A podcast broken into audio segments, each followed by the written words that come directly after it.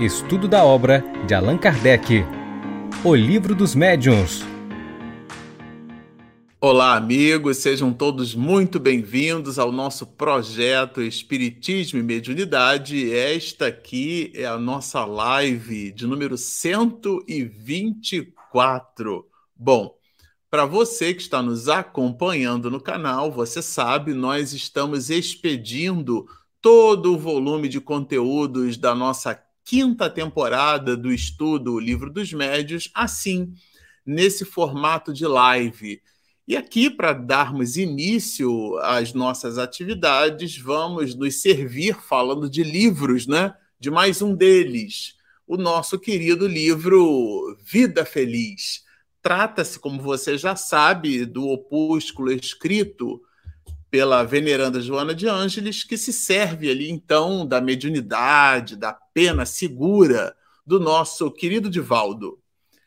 E a mensagem, à guisa de introito, de reflexão para a prece da noite de hoje, é a mensagem de número 45, aonde a entidade veneranda nos diz assim: O corpo merece cuidados para ser preservado sadio.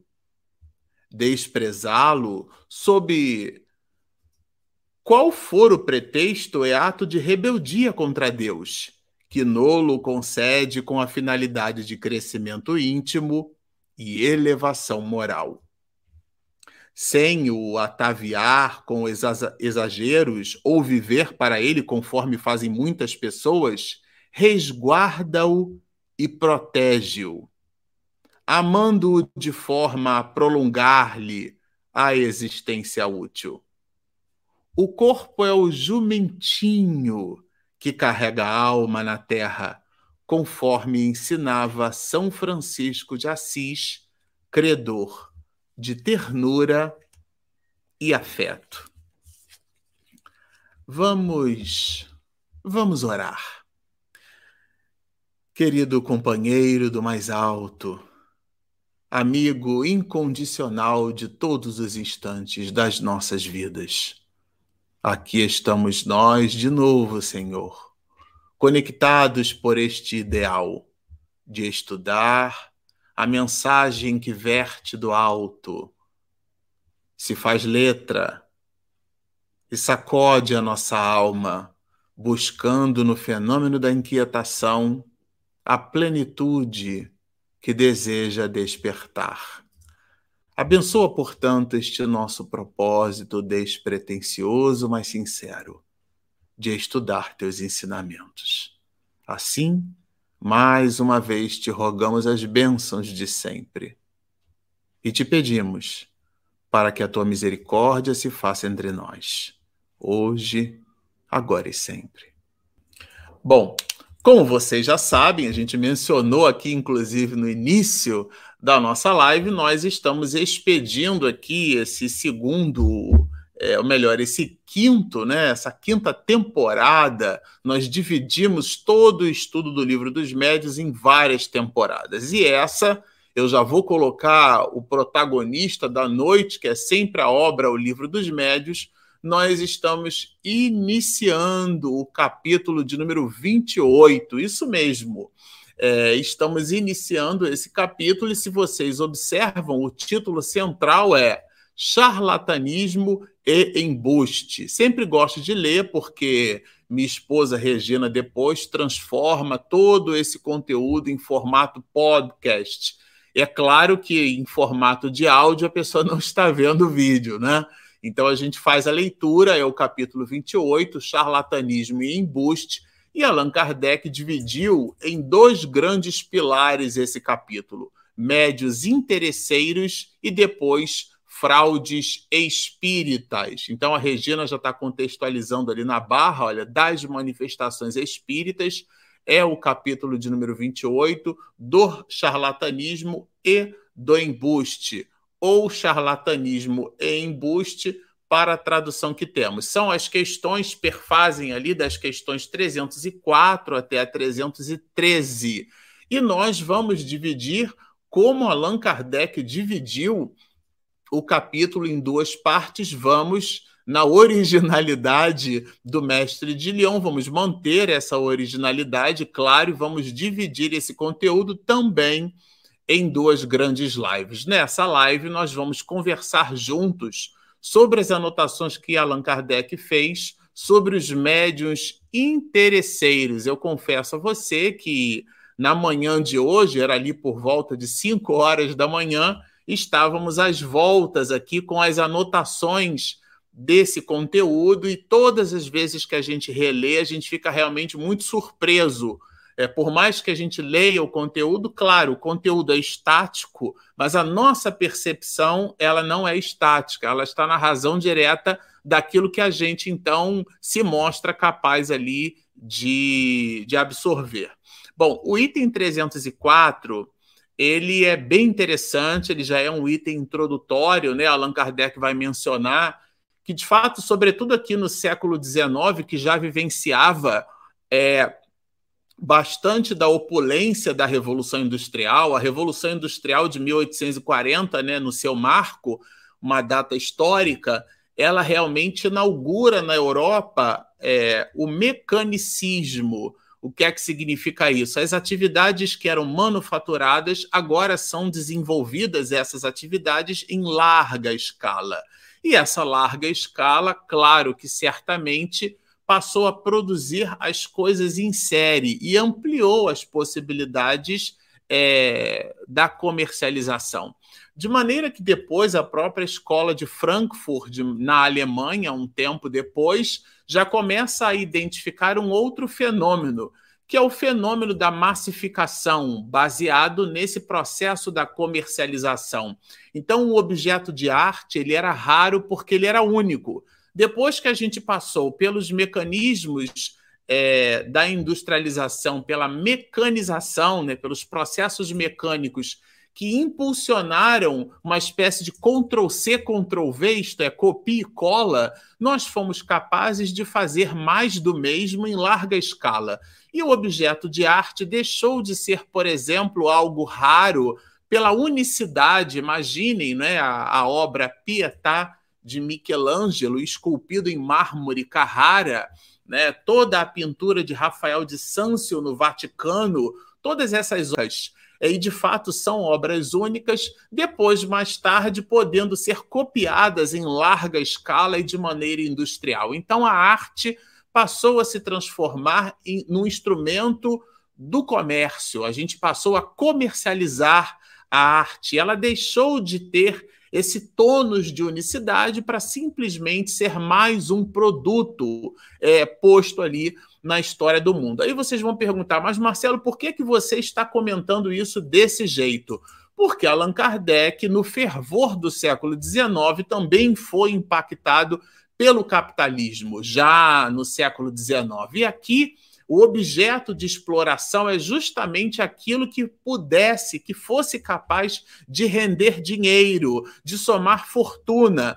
E com a mediunidade não foi diferente. Então, Allan Kardec vai mencionar como tudo pode tornar-se objeto de exploração, não haveria nada de estranho em que se quisesse também explorar os espíritos.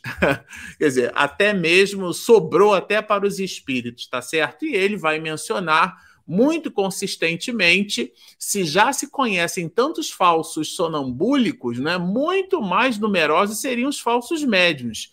E este simples fato seria suficiente para termos justificados motivos de desconfiança. Então, tudo pode tornar-se objeto de exploração, vai nos dizer Allan Kardec. Com a mediunidade não foi diferente.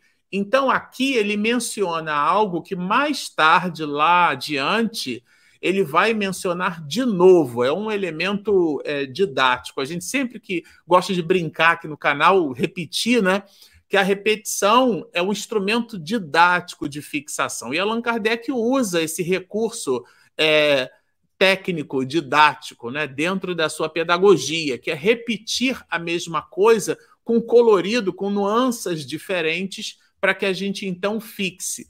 E, e, aqui, já como primeira proposição, repito, mais tarde ele vai repetir, mas agora, num primeiro momento, ele vai nos dizer que o desinteresse, ao contrário, isto é, aquela atividade sem nenhum interesse, né? o desinteresse. Des é um prefixo que significa ausência de, desobrigação, ausência da obrigação, desorientado, ausência da orientação. Né? Então, a palavra desinteresse é ausência do interesse. Essa ausência do interesse, portanto, ao contrário, é justamente, diz ele, é a resposta mais decisiva que se pode dar aos que só veem nos fenômenos uma hábil manobra. Não há charlatanismo, diz Kardec. Repito, não há charlatanismo desinteressado. Não há quando a pessoa realmente não demonstra nenhum interesse. Isso, inclusive, foi objeto de estudo de, por exemplo, Arthur Conan Doyle, que ele ia para as sessões mediúnicas buscando o embuste, a falácia, o charlatanismo, a enganação, a mentira. E pasmemos nós, ele encontrou muito desses embustes, mas também Conan Doyle, muito conhecido pelo personagem Sherlock Holmes, né? Ele também encontrou proposições, ele inclusive escreve uma obra, chama-se A Nova Revelação, quando ele fala de espiritismo, é, ou espiritualismo, né, como em alguns muitos autores também se referem. Nesse caso, o próprio Conan Doyle dar-se conta que aquele fenômeno não possuía embuste, não era falacioso, não existia explicação. E na psicogênese dessas observações estava justamente a atitude despretensiosa, em alguns casos, claro, em relação a alguns medianeiros ou em relação às circunstâncias pelas quais essa dinâmica se dava. Então, o desinteresse, vai nos dizer Allan Kardec, é a chave desse processo, né? Mas mesmo por interesse, é, Allan Kardec vai dizer assim: tudo bem, mas vamos, é, mesmo por interesse, existindo ali o interesse. O fenômeno não poderia ser um fenômeno real. Ele poderia ter uma faculdade real é, e agir de boa fé, mesmo é, fazendo-se retribuir. Ele, ele especula aqui, né? Quer dizer, vejamos se é possível isso. E aí ele desdobra, a partir do item 305, uma série de considerações, porque as mais das vezes o fato de existir ali, eventualmente, um interesse não significaria, né? Também a gente já vai observar os detalhes disso, mas é, em tese o fato do interesse é, não justificaria o, o, a gente simplesmente rotular aquele fenômeno como sendo um fenômeno ruim. O próprio Allan Kardec vai dizer: o fato de existirem vinhos ruins, e a expressão que ele mesmo, Allan Kardec, usa, não significa que não existam vinhos bons, né? O mestre de Lyon coloca isso. Então, nesse sentido, não é o fato da gente identificar um, uma situação, um cenário, como sendo falacioso, que todos o, os fatos são realmente falaciosos. É aquilo que a gente, inclusive, estuda em ciência, né? É, não dá para eu afirmar que não existam cisnes negros quando eu simplesmente afirmo porque nunca vi um. Então, nesse sentido, pode existir um cisne negro. Todo mundo que estuda é, teoria do conhecimento já esbarrou aí é, com esse tipo de observação. Nesse sentido, ele desdobra a partir do, do item 305. Né? Ele lembra, Kardec vai nos lembrar justamente as condições intelecto-morais para as, as comunicações eficazes. É, e a gente já estudou isso aqui. Isso aqui é um lembrete que ele faz, né? As condições necessárias para que uma pessoa sirva de intérprete. Aí vejam aqui, olha, dois espíritos bons. Ele começa a análise dele falando dessa maneira. Lá no capítulo 16, nós estudamos juntos todo o volume de considerações sobre a, o aspecto de moralidade, o papel do, do aspecto moral do médium como influência dessa mesma comunicação, como fazendo parte ali da interferência mais ou menos ostensiva da fenomenologia medianímica. Então, o médium tem uma participação, tem uma influência. Isso está muito fortemente colocado no capítulo de número 19, né? Aqui nós estamos no 28. Então a gente já estudou muito fortemente esse assunto, a, o aspecto toda a, a condição intelecto-moral do médio exerce muita influência. É uma condição predisponente, não é a preponderante, mas é uma condição predisponente. E essa influência pode chegar ao ponto até de adulterar o próprio conteúdo, não remetendo conforme a fonte. Então, essa adulteração pode ser aí, então, um, uma especulação do ponto de vista do embuste, da falácia, do charlatanismo, da enganação. Mas o médium, na sua origem, na sua essência, ele não quis produzir charlatanismo, mas ele coloca que as condições necessárias para que os espíritos bons se comuniquem e ele desdobra mais elementos, né? Como poderia supor que um espírito, né, por menos elevado que fosse, estivesse todas as horas do dia às ordens? Aqui é bem interessante porque a gente já estudou, né? Um espírito, gente, não é um capataz, tá certo? Então, uma pessoa que pretenda, por exemplo, é, vender a comunicabilidade com os espíritos, como a gente observa por ali, né, por, pelo mundo, é, é, em cima de, de jogos, de, de, jogos de cartas, de dados ou de búzios, e a pessoa é, coloca-se como aquela que conversa com os espíritos, e as mais das vezes ela de fato é um médium, ela de fato conversa com os espíritos, ela de fato tem a, a, a, mediunidade, que a gente chama de mediunidade ostensiva, né? Item 159 do capítulo 14 do livro dos médios, ele tem essa ostensividade mediúnica, efeitos patentes e de certa intensidade, como inegavelmente a psicografia é, de Divaldo Franco, de Francisco Cândido Xavier, de Raul Teixeira, de Ivone do Amaral Pereira e por aí vai. Então, nesse sentido, a mediunidade se mostra patente. Aquela pessoa realmente ela possui mediunidade, mas daí ao espírito estar à integral disposição dessa mesma pessoa em dias e horas convencionados pela pessoa e não pelo espírito, Aí tem uma grande distância.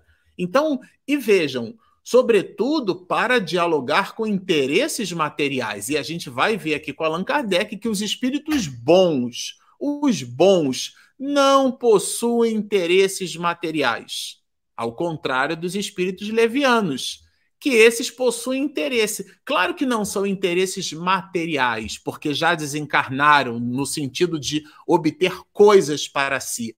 Qual é o interesse dos espíritos levianos? É que eles se divertem à custa dos ignorantes. Então, às vezes, quem está efetivamente falseando é o espírito. O médium observa o espírito, a gente já viu na revista Espírita, inclusive, depoimentos de espíritos que foram atores. Então, eles interpretam um personagem, o médium, o sensitivo, entende que existe ali a comunicação, ele percebe a presença do espírito, mas não é, por exemplo, a sua tia, a avó, a sua mãe, o seu irmão, não é é um personagem interpretado pelo espírito. E o médium acata aquilo como sendo uma verdade. Eventualmente, aquele espírito pode até já ter seguido aquela pessoa que busca ali o búzios, busca a carta.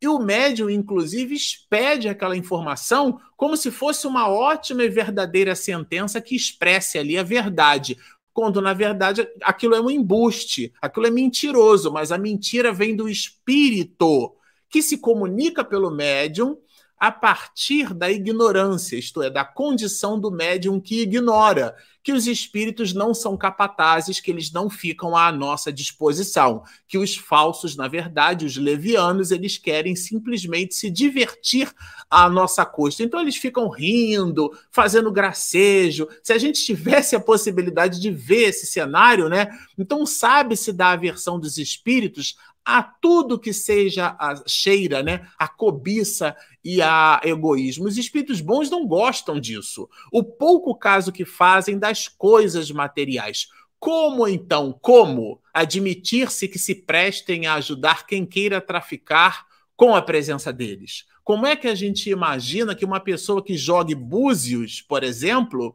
ela vai ter ao seu lado um espírito bom? Vejam, ela pode ter ao seu lado um espírito familiar até.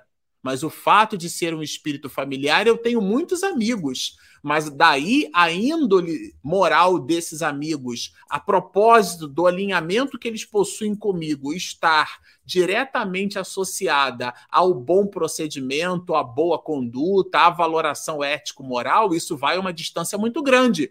Então, às vezes, o médium ele tem sim um enlace com o espírito, mas aqui é um enlace que visa tráfico, né? Aqui traficar de simplesmente é o tráfico de informações. Os espíritos levianos são menos escrupulosos e só procuram ocasião para se divertirem à nossa custa, a aqueles que se colocam em dias e horários para receber consultas, tá certo? Mistificado por um falso médium, tem-se toda a probabilidade de o ser por alguns de tais espíritos. Então, do mesmo jeito que existe a falsificação que vem do médium, na mesma natureza, na mesma proporção, direção e sentido, ela pode vir essa falsificação do espírito. E aqui eu vou chamar a atenção: quando a gente fala de charlatanismo, ele pode ter a sua origem no espírito, essa falsificação. Então, aqui é um ponto muito relevante colocado por Allan Kardec, né? E ele vai desdobrar. Vejam, qualquer pessoa mesmo sem possuir faculdade mediúnica, pode dispô-la em algum membro de sua família. Eu achei isso aqui bem interessante, porque ao final do item 305, o que Allan Kardec vai dizer é o seguinte: olha, nos dias atuais, e aqui a gente está falando do século XIX, tá certo? É, é, aqui, o, o que, que a gente observa? É que a mediunidade já está ali correndo de uma forma, né? Que não existe assim uma certa exclusividade. Não é mais raro o fenômeno mediúnico para que a pessoa admita uma certa exclusividade. Essas são algumas das observações colocadas no item 305. Bom, agora falando de do médium que realmente tem o interesse de ganhar dinheiro com isso, né? Tem, são os médios interesseiros. Allan Kardec vai dizer: não são apenas os que podem exigir uma retribuição fixa. Eu achei isso aqui muito sensacional essa reflexão. Nem sempre o interesse se traduz pela expectativa de um ganho material. Por isso que eu destaquei. Às vezes a pessoa ela não, ela não aceita dinheiro, mas ela se contenta, ou ela espera, ou ela busca, ela promove aquilo que Bernard Boutier, né, um filósofo muito importante e, e sociólogo, ele chamava de capital, né? Mas não é o capital de Karl Marx, né? O capital, o dinheiro. Não, é um outro tipo de capital. Existe o capital cultural, o capital social, o capital intelectual, o capital financeiro. Então as pessoas buscam um tipo de capital, aquilo que lhe é caro. Nós escrevíamos nas cartas assim, né? Caro fulano, cara fulana, isto é, estimado, estimada. A gente substituiu a palavra caro para aquilo que os americanos chamam de, de expensive, né? So expensive, custa muito dinheiro. Na verdade, caro é nesse sentido de estimado, você estima. Então, se a pessoa estima sentar na primeira posição, por exemplo, lá, a primeira poltrona da casa espírita, sentar ali numa posição de destaque, ter é, é, é o interesse, que ele não é só material, é uma espécie de ambição, de posição social, de status. A mediunidade da status. Agora está na, na moda, né? Dizer que é médium. Então, porque. É, e Allan Kardec vai falar mais ao final que a mediunidade não sobe nas as feiras, a praça das feiras, né?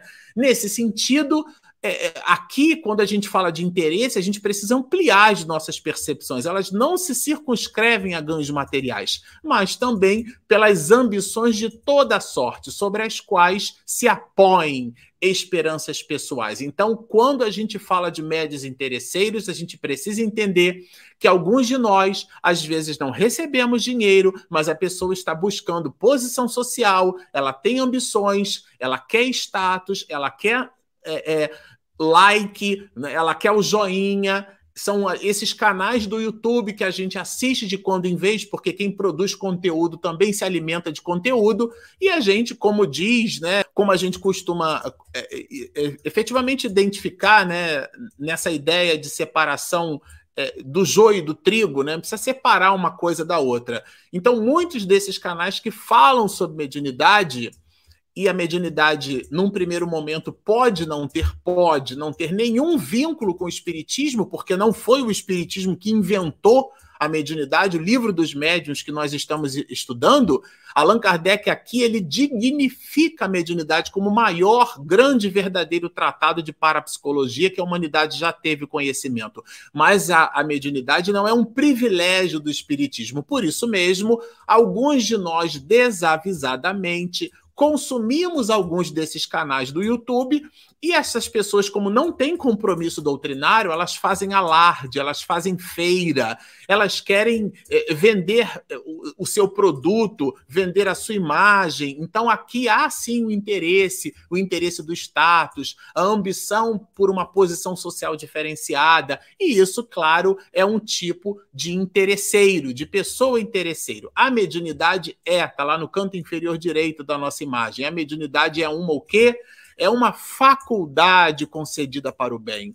E os espíritos bons, não os levianos, os espíritos bons se afastam de quem pretenda fazer dela um trampolim para chegar ao que se quer que seja que não corresponda aos desígnios da providência. Então, o título aqui é bem claro: a mediunidade é para servir as pessoas e não aos médios. Bem interessante isso, tá certo? Então, aqui é uma ampliação quando a gente fala da proposta do interesse, é uma outra leitura ou é uma releitura em cima daquilo que está colocado aqui no capítulo de número 28. E vocês vão discutir com Allan Kardec se não concordarem.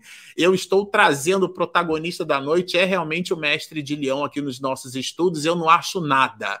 Como diz Divaldo Franco, já está achado na codificação. A gente está se servindo aqui, fazendo inclusive a leitura fundamental do livro dos espíritos. A pessoa pode, né? Hoje existe o movimento do século XXI da pós-verdade, que a gente parece que aprendeu a relativizar tudo. Então, ah, mas eu não concordo, né? Opinião, cada um tem a sua. Fundamentação epistemológica depende de estudo, de raciocínio crítico.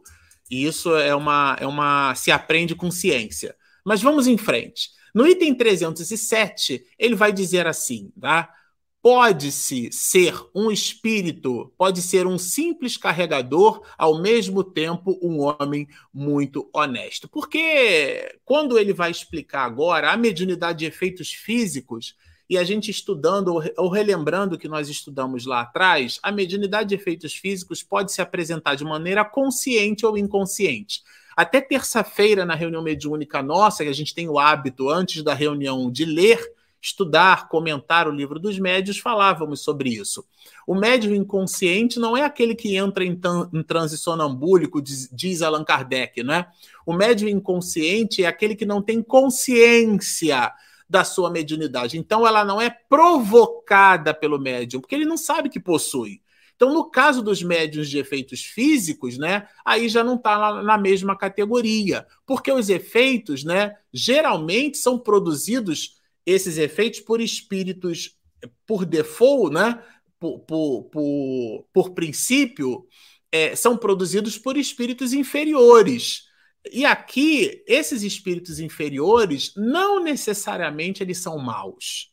Porque, por exemplo, imaginemos eu desencarno, eu, Marcelo, e aí eu quero me comunicar com a Regina, e eu eventualmente posso me servir da emissão ectoplásmica que a Regina eventualmente venha a produzir e eu então, através do ectoplasma que a Regina produz, como médium de efeitos físicos, ela e eu como espírito desencarnado, mais o ectoplasma eu vou produzir um fenômeno, vou deixar um copo cair, uma panela bater, para eu chamar a atenção, mas eu não quero produzir nenhuma maldade. Eu não sou um espírito mau, mas a minha condição é de espírito imperfeito.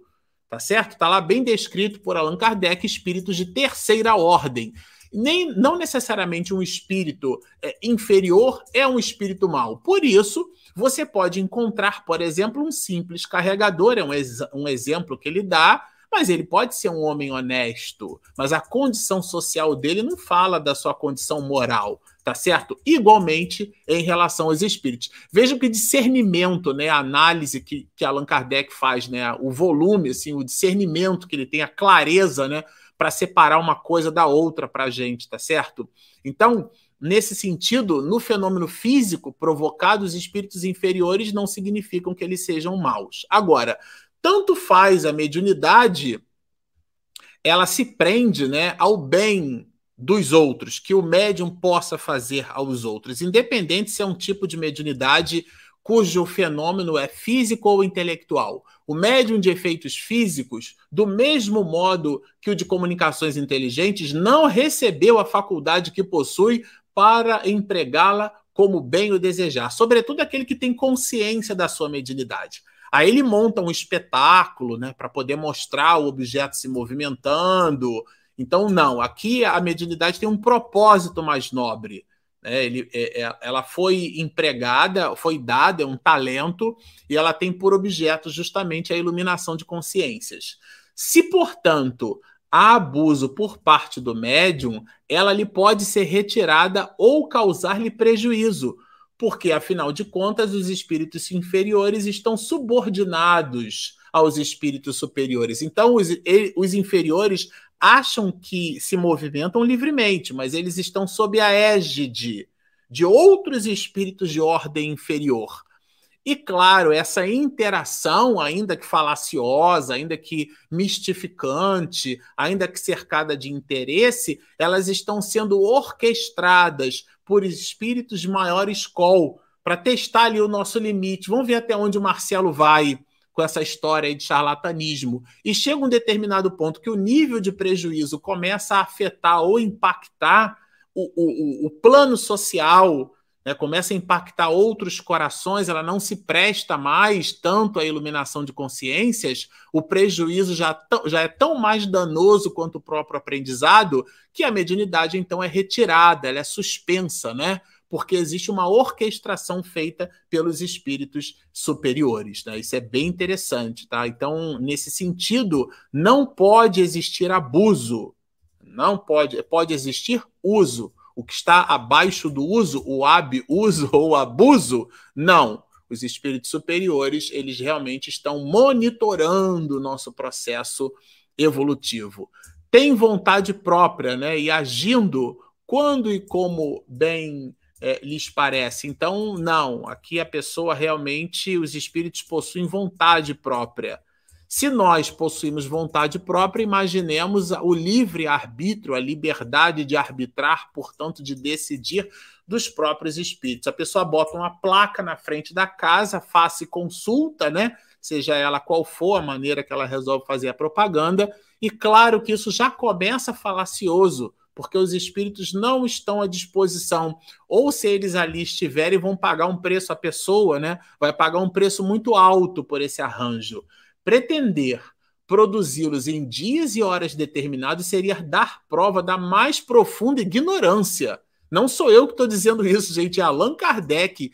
Que fará ele então para ganhar seu dinheiro? O que, que ele vai fazer? Vai simular os fenômenos, que era o que acontecia. O espírito o, o, o, não está lá naquele dia. E o médium é médium. Ele de fato produz o fenômeno, mas ele observa a encrenca. Nossa, não estou percebendo nada. Nossa, não estou sentindo nada. Nossa, não tem copo nenhum se mexendo. Nada, não tem nada acontecendo. E, e esse monte de gente aqui nessa sala e o próprio médium fica agoniado. Então, o que, que ele faz? O plano B. Na hora que ele constrói o plano B, ele simula o fenômeno. Esse é o ponto colocado. A imaginação é tão fecunda quando se trata de ganhar dinheiro é o que a gente colocou desde a Revolução Industrial, que o capitalismo valorou as coisas, então a gente produz mais do mesmo, né? A sutileza e a unicidade de uma obra de arte foi substituída por aquilo que a gente é capaz de produzir em larga escala, porque o nosso interesse agora é a comercialização. Então, imaginemos isso com a própria mediunidade. Aqui o objetivo, né, o objeto é realmente ganhar dinheiro. Então, marcar consultas com data e hora é a pessoa pedir, ela está pedindo para ser enganada. ela está pedindo para ser enganada. Bom, no item 308 ele continua, tá certo? Mediunidade, a gente vai perceber aqui bem claramente, não é fábrica de exibição. Bem claro. A faculdade mediúnica, mesmo restrita às manifestações físicas, não foi dada ao homem para exibi-la nos teatros de feira. Essa expressão de Valdo Franco usa até muito quando fala de mediunidade, ela está bem contida aqui no item 308, né? Exibi-la nos teatros de feira, nos palcos, nos espetáculos, né? E quem quer que pretenda ter os espíritos, olha isso, gente, às suas ordens para os exibir em público, pode, com justa razão, ser suspeito de charlatanismo. Aqui a dica de Allan Kardec é muito clara. Então, nesse sentido, o médium, é, ou mesmo uma instituição que haja assim, ela realmente está agindo, essa instituição ou essa pessoa, por interesse. Ela possui algum interesse, ela tem um vínculo né, com justo motivo para os aspectos de charlatanismo. Aqui não é um preconceito, é um conceito. Então ele, ele coloca para a gente, concluindo, né? Concluímos que o mais absoluto desinteresse é a melhor garantia contra o charlatanismo. Aquilo que comentávamos no início da live. As observações colocadas por Allan Kardec em relação ao desinteresse, que foi inclusive objeto de apreciação de Arthur Conan Doyle. O médium não tinha interesse em produzir charlatanismo. É bem interessante esse ponto. Então, Aqui, o desinteresse é a primeira porta de entrada, não é a única, para a gente dissociar aquele movimento como sendo um movimento falacioso. Então, aqui o desinteresse, diz Kardec, vai ser realmente a chave desse processo analítico. Bom, no item 309, ele, eu destaquei aqui do, do, de todo o bloco do item, né, alguns pontinhos. Podem, sem dúvida, né, é, essas artimanhas, né, sem dúvida, ser praticadas como passatempo em reuniões frívolas e levianas. Nunca, porém, em assembleias sérias, onde só se admitam pessoas sérias. Então, aqui, a população de almas presentes, sejam elas encarnadas ou desencarnadas, são homens sérios. E charlatão é, é leviano. Nesse sentido, pessoas sérias não são pessoas é, carrancudas, sisudas, não é nada disso. A seriedade na atividade, na dinâmica mediúnica, a gente sempre que pode lembra. Eu falei, aliás, na segunda-feira, aqui no nosso trabalho do estudo dessa obra aqui, olha, a obra né, Nas Fronteiras da Loucura, que são as lives que a gente faz aí às segundas-feiras com a Denise Lino, a Regina Mercadante, o Bernardo Leitão e nós comentávamos a ideia da responsabilidade, a ideia da seriedade e a ideia do padre. A pontualidade, a assiduidade, a disciplina, a responsabilidade e o estudo. Esse comportamento multifacetado que a gente está no acrônimo aqui, né, chamando de padre, é ele que dá essa visão de seriedade. E pessoas sérias não produzem, não são não estão ali a braços dados com charlatanismo, não estão interessadas em passatempo.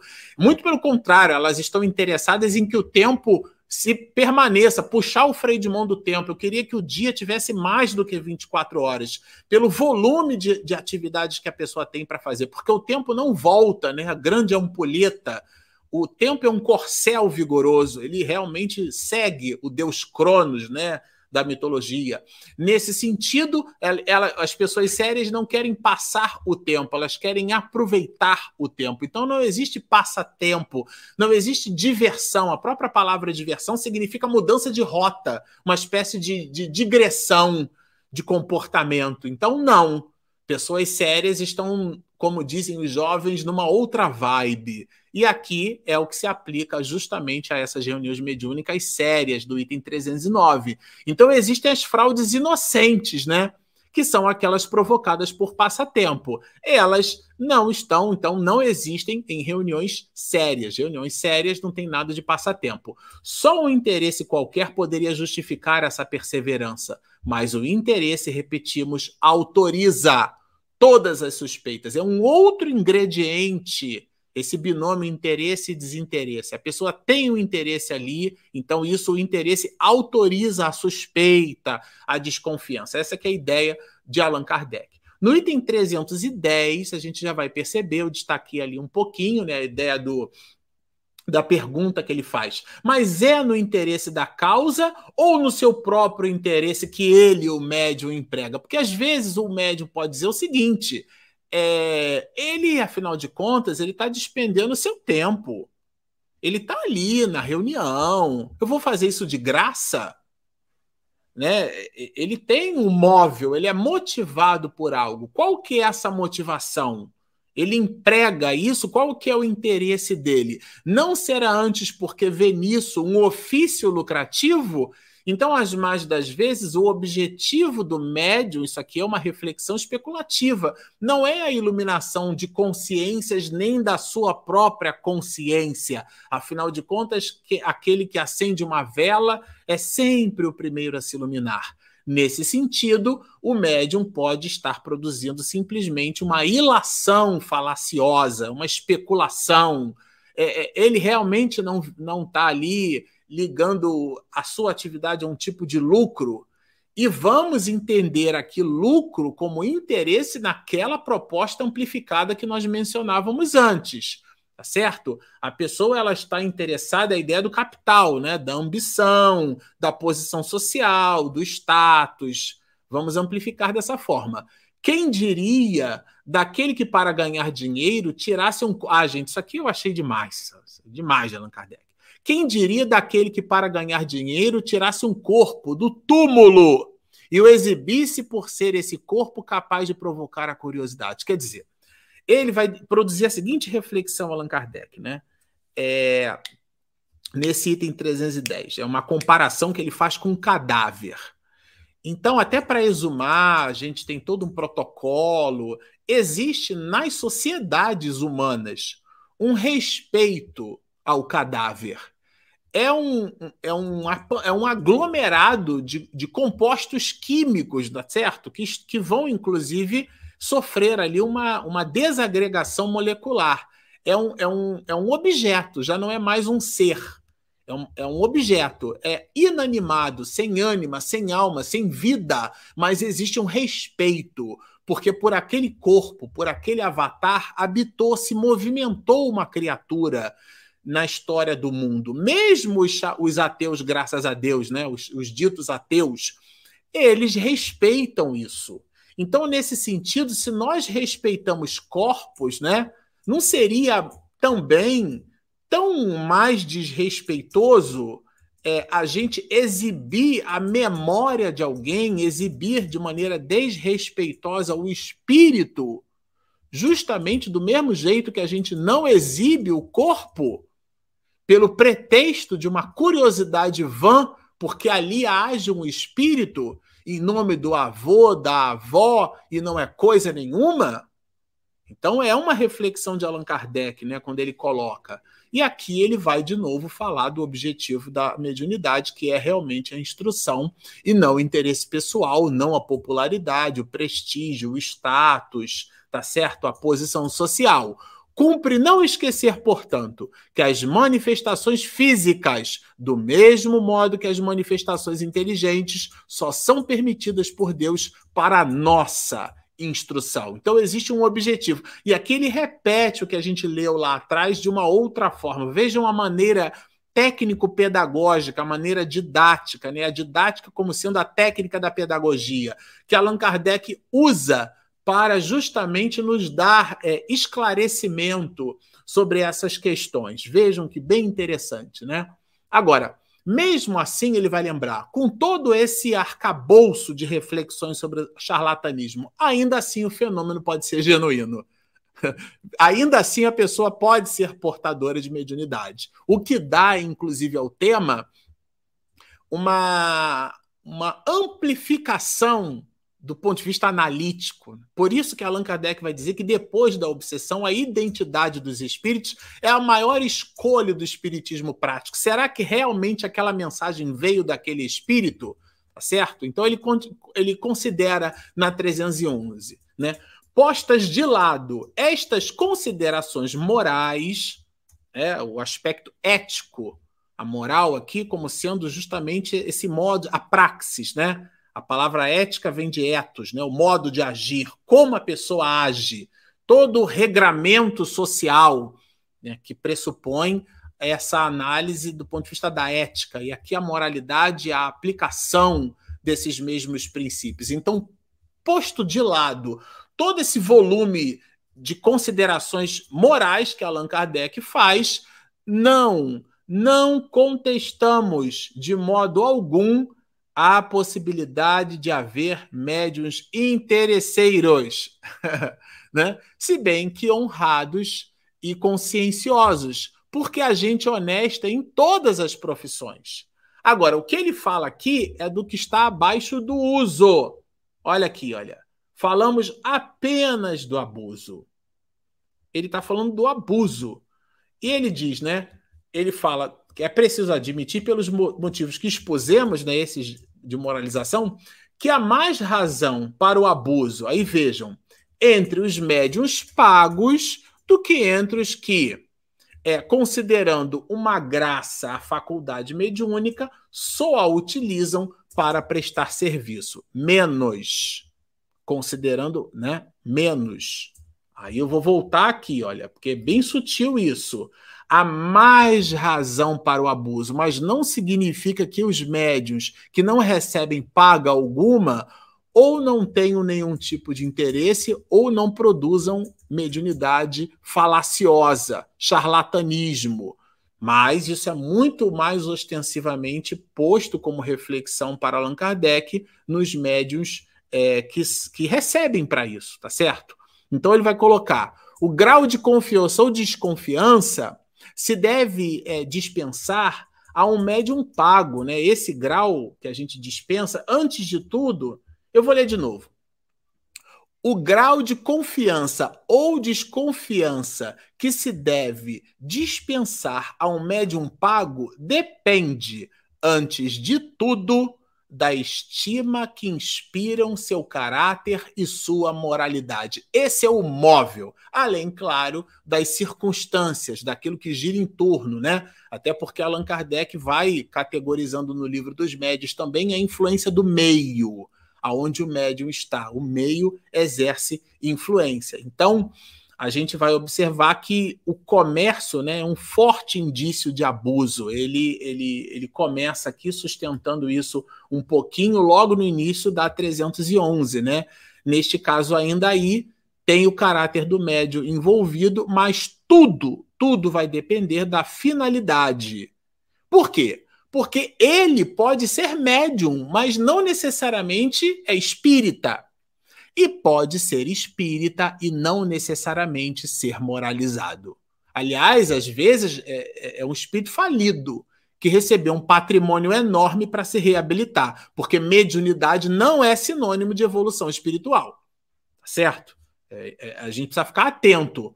Então depende do móvel, como ele chama aqui embaixo, ó, o motivo e o fim. O fim é a finalidade, né? O motivo é o móvel, né? E a finalidade é a destinação. O que, que ele pretende com isso? Os espíritos podem condenar, absorver e até auxiliar. Eles julgam mais a intenção do que o fato material.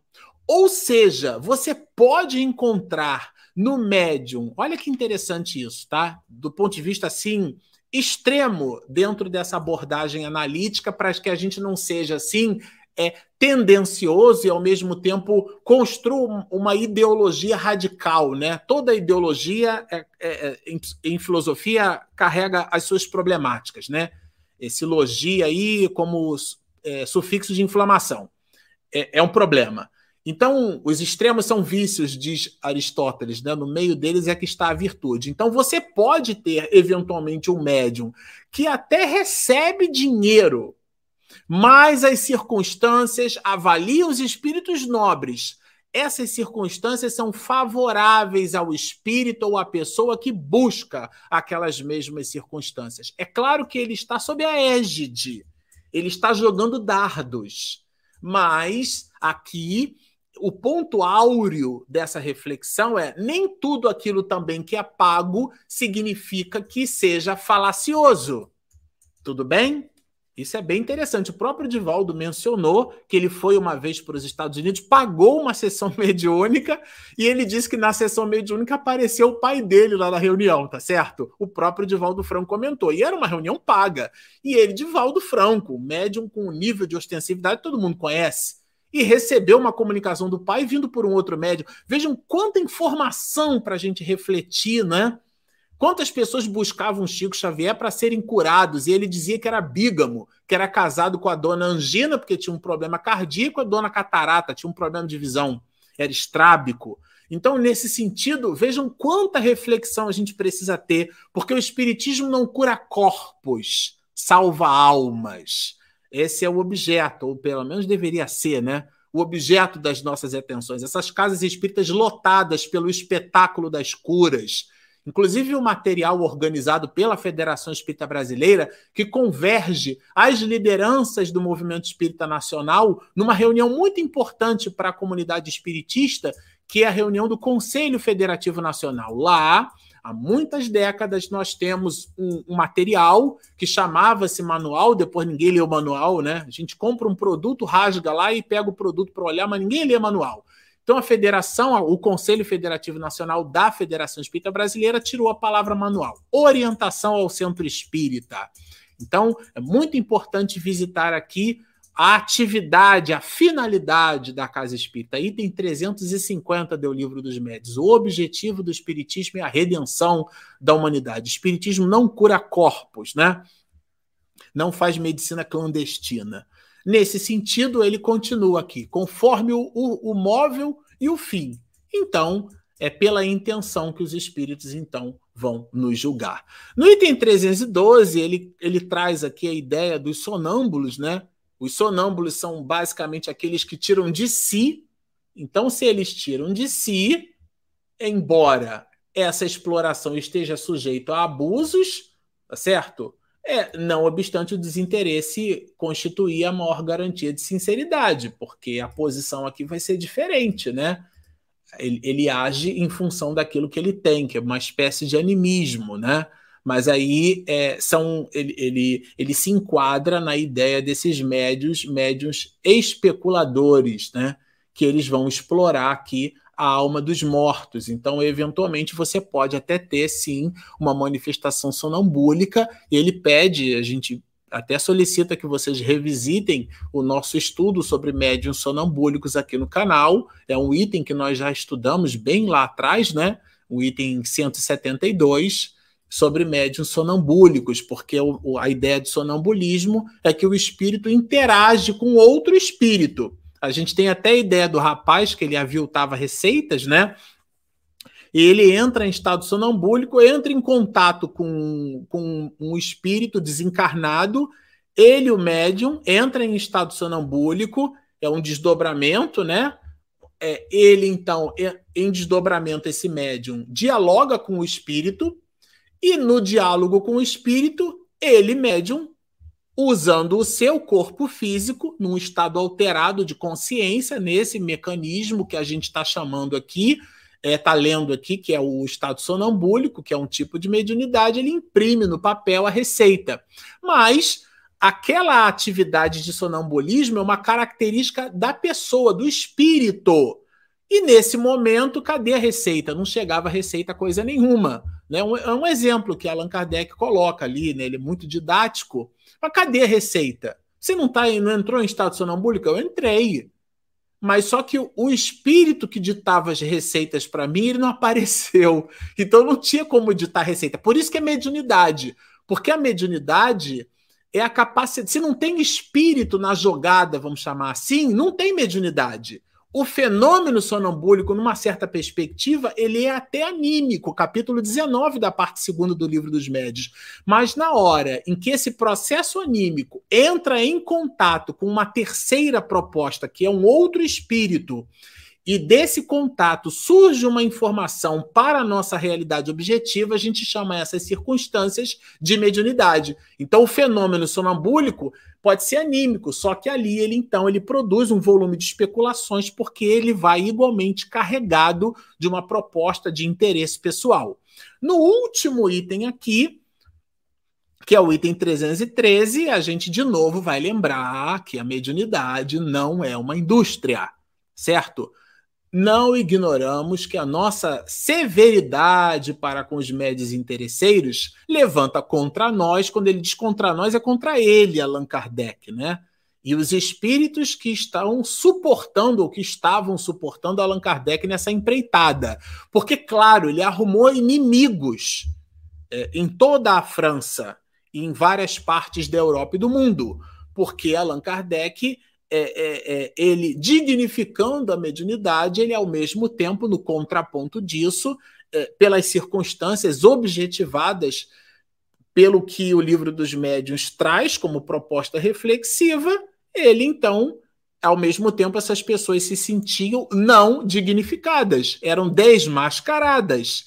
Então, nesse sentido, levanta contra nós esses, essas pessoas interesseiras, esses médiums e esses estabelecimentos, todos os que exploram ou se veem tentados a explorar essa nova indústria. Vejam como ele chamou. Por isso que eu brinquei no início e fiz uma associação com a Revolução Industrial, tá certo? Então ele vai dizer: o nosso consolo, esse é Allan Kardec falando, gente, o nosso consolo é que os mercadores expulsos por Jesus do templo de Jerusalém também não deviam tê-lo com bons olhos, quer dizer, do mesmo jeito. Aqui ele, ele resgata a simbologia de, dessa ideia, né, de Jesus ter expulso os vendilhões do templo, aqueles, ou seja, não fazer comércio com o que é sagrado, né? Com que é o, a ideia a ideia do sacro, do sagrado, né? Daí que vem a palavra é, sacrifício, né? De sacro ofício, o ofício como sendo o trabalho, né? O, o trabalho sagrado, o sacro ofício, aquilo que é sacro, que é sagrado. Nesse sentido, o nosso halo de religiosidade, não exatamente de religião, porque a religião é um rótulo que a sociedade humana coloca, e a tese não é minha, é de Emmanuel. Nós precisamos muito mais de religiosidade do que propriamente de religião. Nesse sentido, ele compara essa movimentação do combate ao charlatanismo justamente com o mal-estar provocado pelos vendilhões do templo em relação a Jesus. Vejam que a, a, a, associação ali é bem consistente. Se os nossos inscritos têm contribuído para lançar o descrédito sobre a mediunidade interesseira, o descrédito, então aqui é bem claro. O objeto das atenções é desqualificar mediunidade interesseira, muito embora possa existir numa certa perspectiva. Mas o móvel do interesse pessoal não combina com a proposta da mediunidade que é a iluminação de consciências. Então, se os nossos escritos, os escritos de Allan Kardec, aqui quando ele lança, quando ele escreve o livro dos médios, vamos lembrar, ele já escreveu o livro dos espíritos, ele já escreveu o espiritismo na sua manifestação mais simples, ele já escreveu a revista espírita, ele já escreveu o que é o espiritismo e ele agora está no livro dos médiuns. Então, depois desse volume todo de considerações, os nossos escritos, lembra ele, tá certo? É, se eles têm contribuído para lançar o descrédito sobre a mediunidade interesseira, tanto na França como em outros países, acreditamos não ter sido esse um dos menores serviços que eles têm prestado ao espiritismo sério. Então, as observações de Allan Kardec contidas nesse, nesse capítulo 28, eles têm por objetivo nos conduzir à proposta séria. Vejam que o sério ali está em itálico. Se tem o espiritismo sério, é porque tem o espiritismo vulgar, o falacioso, o carregado de charlatanismo, de embuste. E claro, não é espiritismo sério, logo não é espiritismo. Por isso que o sério está em itálico. Bom, para o próximo, o próximo episódio, na nossa próxima live, nós vamos conversar sobre fraudes, fraudes espíritas. E agora eu vou pedir a Regina, como sempre, para colocar a nossa vinheta de perguntas e respostas. Momento de interação. Perguntas e respostas. Vamos lá, Elizabeth. Boa noite a todos. Adoro o seu estudo, Marcelo. Obrigado, Elizabeth. Obrigado pelo carinho. Pela primeira vez estou assistindo ao vivo. É verdade? É. Também esse quinto, esse quinto episódio a gente está fazendo ele ao vivo tem pouco tempo. Essa é a terceira live, né, meu bem, que eu acho que a gente faz ao vivo, né? Terceira live nossa, viu, Elizabeth, que a gente faz ao vivo. Outro dia encontrei aqui no condomínio um casal muito simpático, mora aqui no quinto andar e nos assiste pelo, pelo YouTube, né? Foi uma delícia. A conversa foi rápida porque eles também tinham compromisso. Foi agora na terça-feira, portanto, ontem nós estávamos ali também. Eu estava subindo e eu e Regina a gente ia para a reunião mediúnica da Casa Espírita. Então, essa é a terceira live nossa, tá, Elizabeth? Pela primeira vez estou assistindo ao vivo.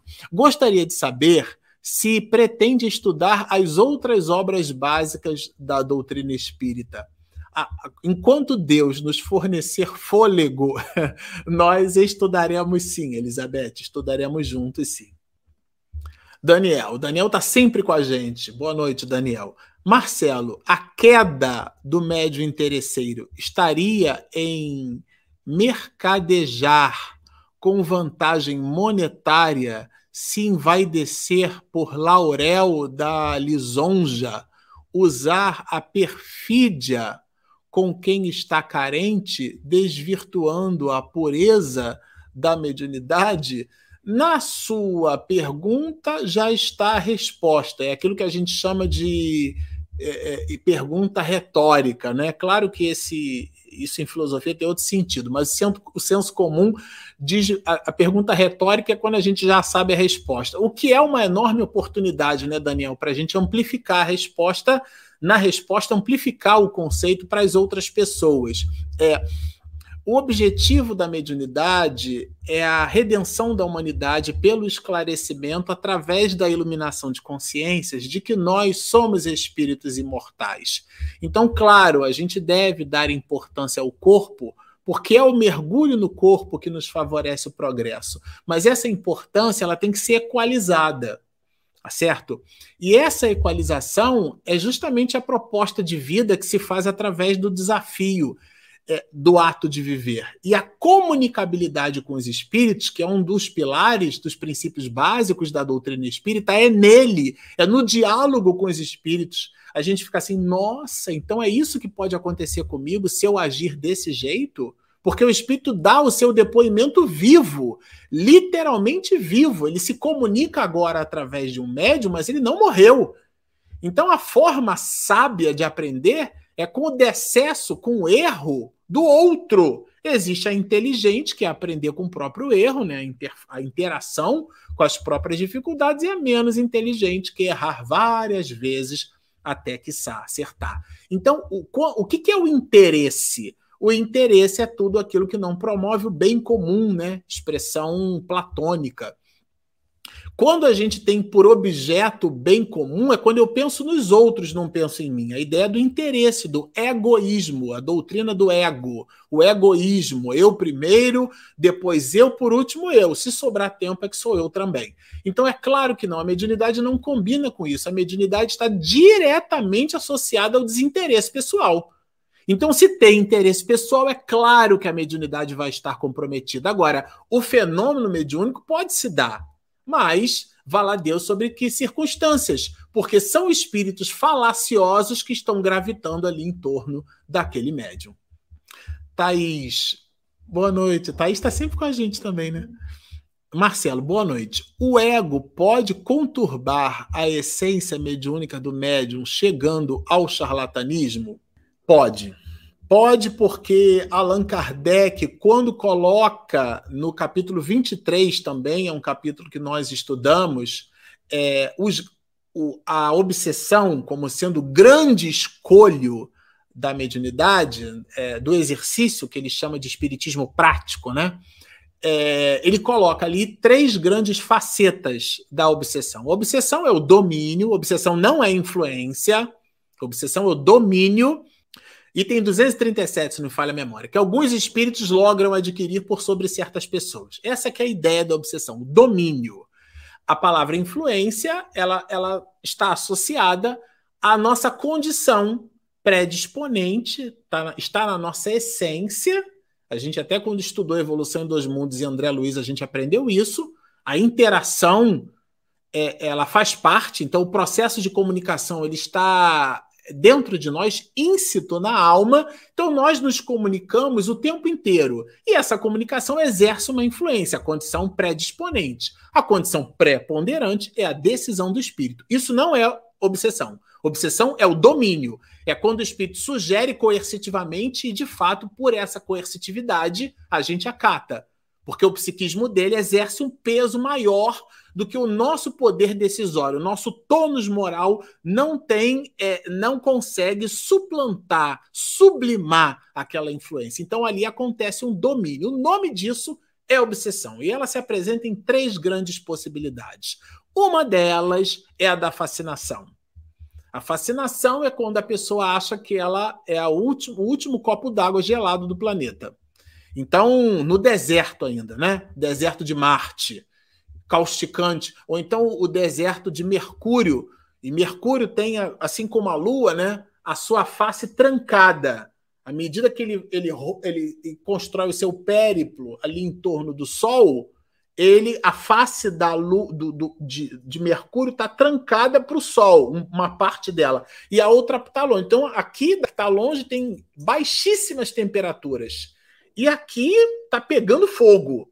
Então é como a Lua, né? A face da Lua está trancada. Por isso que até naquele filme do, do dos, dos, robo, dos robôs, né? Dos, dos Autobots, ele a, tem um, uma película cinematográfica a outra face da Lua, porque o que a gente olha é sempre a mesma face. Então vamos imaginar, né? Nesse sentido, a criatura ela ela está fascinada ela tá nesse lugar assim causticante, ela acha que ela é o, é o melhor copo d'água gelado que tem, quer dizer, ela, é, ela é a cereja do bolo nesse sentido, né? Tem gente que não gosta de cereja. Então a fascinação é isso. Eu dou um exemplo, sabe, Thaís, em relação à fascinação. É, fui militar, né?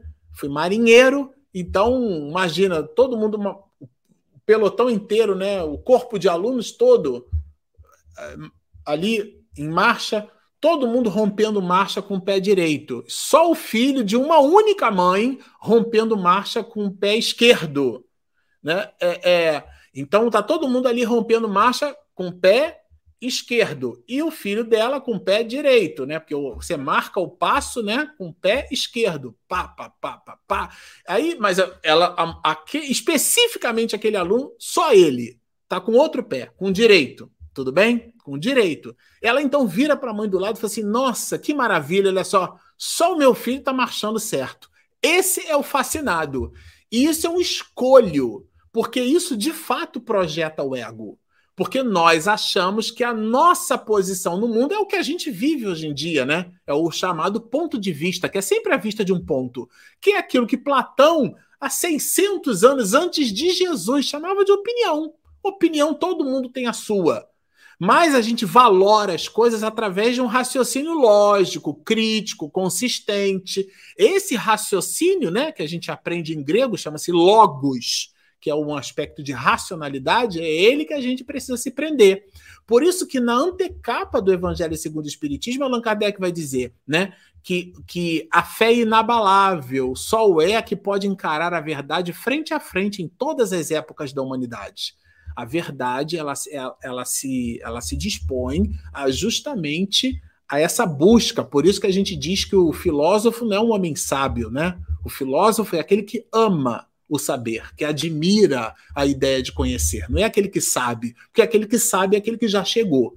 Então, não, nós ainda não chegamos. Nós somos criaturas imperfeitos. A palavra perfeito em latim é o que está feito por completo e nós ainda estamos nos completando. Imperfeito não é uma expressão pejorativa. Ah, ele é imperfeito. Não, ele só não se completou ainda. É uma borboleta que está lá no casulo. É a lagarta no processo de metamorfose. Ela está no seu processo de, de, de, de completude, que Aristóteles chamava de ato e potência, né? Então, essa que é a ideia. A ideia, nós estamos nos completando e nessa movimentação a gente vai buscando. Nessa busca nós acertamos e erramos. Quando a gente erra, no exercício da mediunidade, a gente projeta o ego. É a da Rita. Marcelo, como ficam as operações espirituais? Não tem créditos? O caso Arigó. Como entender? É, aqui, é, Rita, a, a, a gente não está falando de operação espiritual, né? E nós também não estamos falando, a, a ideia né, das nossas lives não é estabelecer entre nós um tribunal aonde nós sejamos capazes de fazer uma avaliação se aquilo de fato é verdadeiro, se aquilo procede, se aquilo não procede. A ideia aqui é transmitir o conteúdo doutrinário e através dele nós, todos nós, eu e você, sejamos capazes de avaliar. Então, o que é que gira em torno dessa avaliação? Se há interesse, se não há interesse, porque são as pistas que Allan Kardec dá. Será que essas cirurgias tinham alguma coisa de interesse? Ah, esse interesse a gente já entendeu que ele é o interesse, ele pode ser não necessariamente o interesse de ordem é, material que é a especulação que a gente citou aqui né, de Bernard Boutier, a ideia do capital. A pessoa pode querer projeção social, ela pode querer status, ela pode querer fama, ela pode querer uma série de coisas que não necessariamente não, mas ela não recebe dinheiro. E esse tipo de análise entra numa valoração especulativa que a gente começa a fazer juízo de valor sobre a vida alheia. E a nossa ideia aqui, sabe, Rita, a ideia do canal é, é trazer o juízo de fato é o juízo de fato e não o juízo de valor. Então, por quê? Porque existem relações nessas questões que elas estão subjetivadas. O que é que significa isso? Eu não tenho como avaliar se a Arigó tinha algum tipo de interesse. Né? Não tenho. Eu não tenho como avaliar se aquela cirurgia foi feita em circunstâncias falaciosas, se foi teatralizado. Muita gente dizia que tinha um dedal ali, que ele tirava coisas e era um dedal. Enfim, muita gente produziu muita matéria na televisão falando sobre esse assunto. E muita gente ganhou dinheiro com isso, tanto negando quanto afirmando. Muita gente escreveu livro falando sobre esse assunto. Ou seja, muita gente se movimentou usando a mediunidade por interesse. E é justamente disso, Rita, que nós estamos falando. A mediunidade não tem esse propósito. Ela não carreia, ela não incita a gente a produzir essas reflexões. Porque esse tipo de reflexão, ela altera o objetivo fundamental da mediunidade. É claro que a gente não deve viver de maneira alienada. Mas aqui o ponto de atenção é que a gente seja muito mais crítico conosco do que propriamente com os outros, né? É um, é um pensamento de Chico Xavier brilhante que Marcel de Souto Maior, quando escreveu sobre Chico, ele inclusive numa sua entrevista da CBN, ele comentou para os dois jornalistas da CBN que o entrevistaram, né? Chico dizia assim: "Ao outro permito ser como lhe apraz, mas a mim como devo ser." Elizabeth, Marcelo, perdoe a ignorância, mas as pessoas que são de candomblé, por exemplo, vivem uma religião equivocada? Refiro-me ao jogo de búzios, cartas, etc. Então, Elizabeth, a sua questão está exatamente conectada com a resposta que eu acabei de dar para Rita.